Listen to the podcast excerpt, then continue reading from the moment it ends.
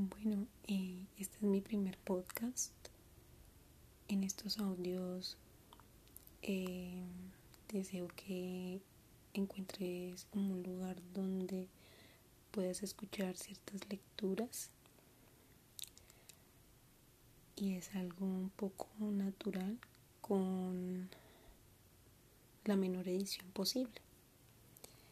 El libro con el que deseo iniciar es de Mario Mendoza y se llama Lady Masacre. Vamos a empezar con el primer capítulo.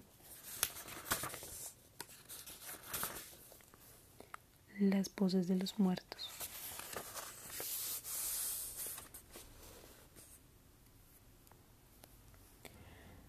Hay momentos de la vida en los que uno tiene la impresión de estar perdiendo el poco tiempo que le queda de estar echándolo a la basura, pero curiosamente no se le ocurre nada mejor, no desea cambiar de vida, no quiere hacer grandes planes de recuperación, no tiene ningún interés en convertirse en una versión mejorada de sí misma. Sencillamente acepta su inferioridad y se queda quieto aguantando. Así me sentía yo aquel primero de julio del 2008 unos meses atrás me habían arrojado el periódico a la calle por beber aguardiente en horarios de trabajo. Durante dos décadas había sido un cronista reconocido, pero de pronto me encontré sentado en un parque al mediodía, solo y con un cheque en el bolsillo. Yo, Frank Molina, el cronista de judiciales que había ganado varios premios de periodismo, acababa de morir y el cadáver ya empezaba a pudrirse. Como mi expulsión había dado pie a un escándalo, me agarré a trompadas con los encargados de seguridad que pretendían sacarme en mi oficina a las malas. Un colega de la competencia aprovechó la cenita para publicar una nota con un titular que decía El periodista Frank Molina protagoniza riña que le cuesta su trabajo. Eso significaba que ningún otro medio me contrataría jamás. Se trataba de una expulsión definitiva del oficio, no del puesto. Y para empeorar las cosas, los abuesos de los chismes de farándula se encargaron de desempolvar mis expedientes psiquiátricos.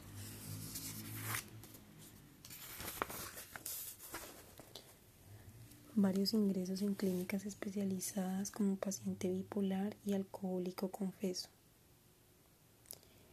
y se cebaron a su antojo exponiendo en público los lados más siniestros de mi intimidad. No me defendí y dejar pasar los ataques. No acepté entrevistas, no escribí ningún artículo haciendo la apología de mí mismo, no negué los cargos.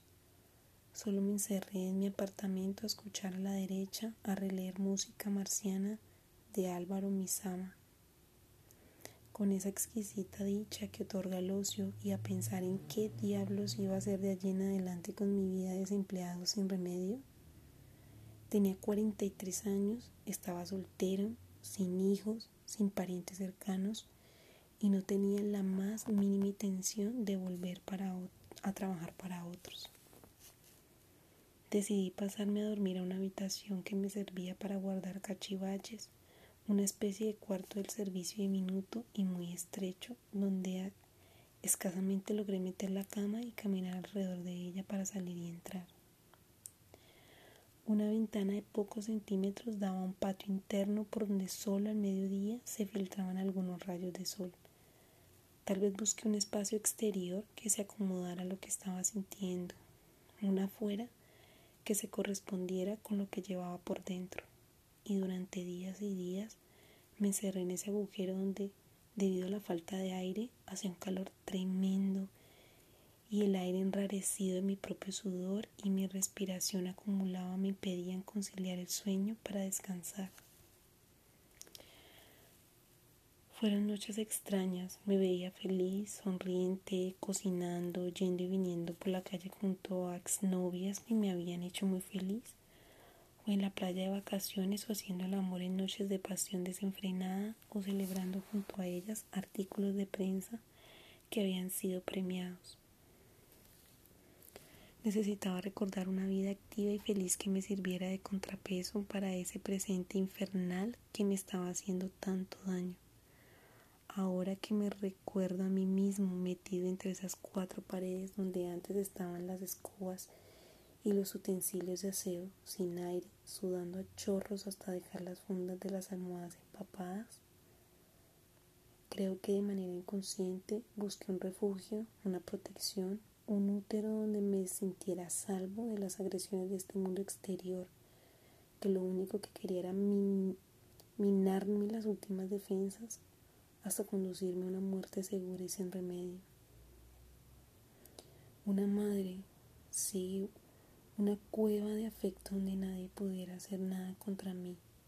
Y creo que no estoy muy lejos de la verdad, porque recuerdo también que solía dormir en posición fetal y que en varios de mis sueños aparecía mi madre, ya fallecida, siempre bondadosa y cariñosa, acariciándome el pelo, diciéndome cuánto me quería abrazándome antes de salir para el colegio. Definitivamente la niñez no es un estado superado, sino una dimensión de la conciencia que está ahí, latente, y que se activa por momentos para que nos quede claro que seguimos siendo esos seres diminutos, frágiles y lúcidos que tanto disfrutaban de la protección de sus adultos.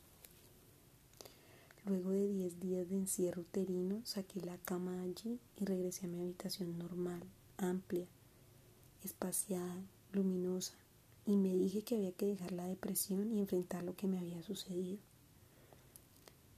Era un maníaco, depresivo, alcohólico y marihuanero ocasional que me había quedado sin trabajo, que nunca más volvería a publicar una nota, ni siquiera en la sección de los obituarios, y que tenía un deber rehacer mi vida, luchar, buscar una salida que atravesara este túnel hediondo y pestilente en el que me había caído de un día para otro.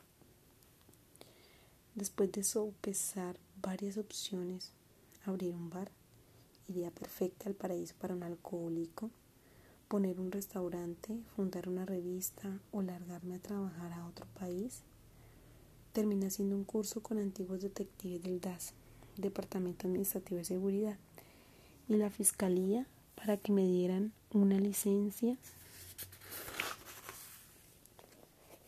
como investigador privado.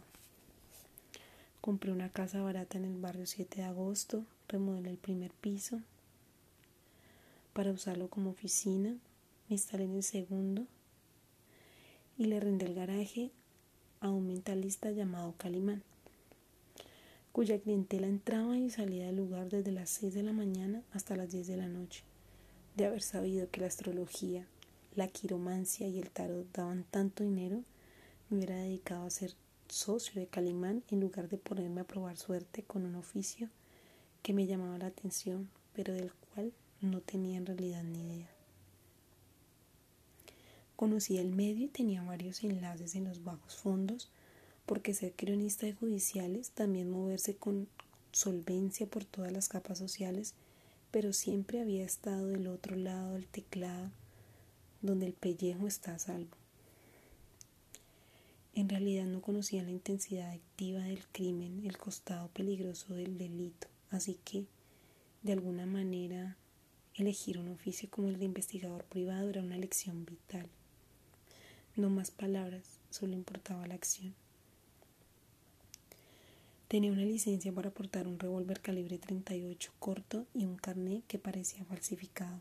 A mí lo único que se me había ocurrido era abrir la oficina con un nombre pomposo. Detectives Metropolitanos. Publicar un aviso en los clasificados y sentarme a esperar como un imbécil detrás de un escritorio de segunda. Esperar era la clave. Esa era la clave. Esperar a ver ¿Qué me deparaba el destino?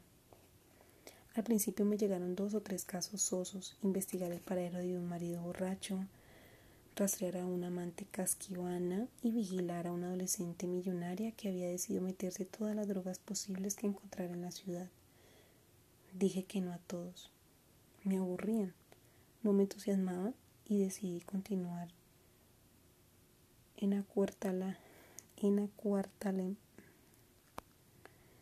en acuartelamiento de primer grado esperando un caso que valiera la pena. Por eso, el primero de julio del 2008, ya con 44 años cumplidos, estaba sentado en una oficina sin estrenar. Y la sensación preponderante era la de estar perdiendo el tiempo mientras mis escasos ahorros iban menguando poco a poco.